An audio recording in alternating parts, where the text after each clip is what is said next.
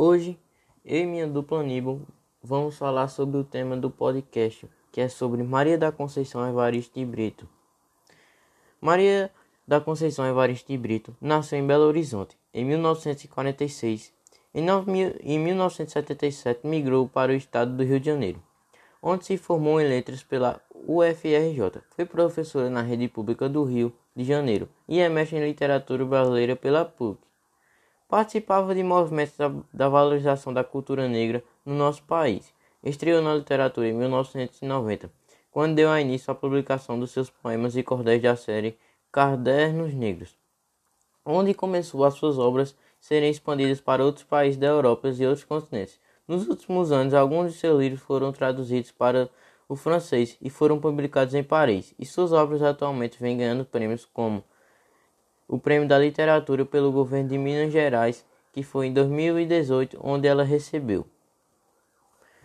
Vou falar agora de, de, de, uma, de uma obra sua, um poema seu. De mãe. Um cuidado da minha poesia aprendido foi de mãe. Mulher de pôr reparo nas coisas e de assuntar a vida. A brandura da minha fala na violência dos meus ditos ganhei de mãe. Mulher prem de dizeres, facundados na boca do mundo. Foi de mãe todo o meu tesouro, veio dela todo o meu ganho, mulher sapiência e abá, de fogo tirava água, do prato criava consolo.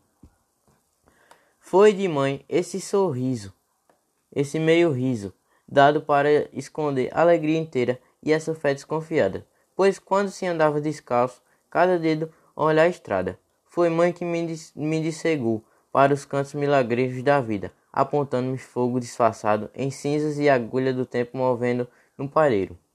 Foi mãe que me fez sentir a flores amassadas debaixo das pedras, os corpos vazios, rentes às calçadas, e me ensinou, e insisto, foi ela a fazer a palavra artifício, arte e ofício do meu canto, da minha fala. No poema de Mãe, fala de uma menina que teve vários ensinamentos dados pela mãe que sempre esteve do seu lado para tudo. Também ensinou a bater de frente com a vida e lhe deu forças para chegar onde ela chegou sem olhar para trás. A escolha foi, a escolha foi feita a partir de muitas pesquisas. Escolhemos o mais motivador, poema de Mãe, que tem vários ensinamentos para todos. A linguagem literária apresentada é um poema.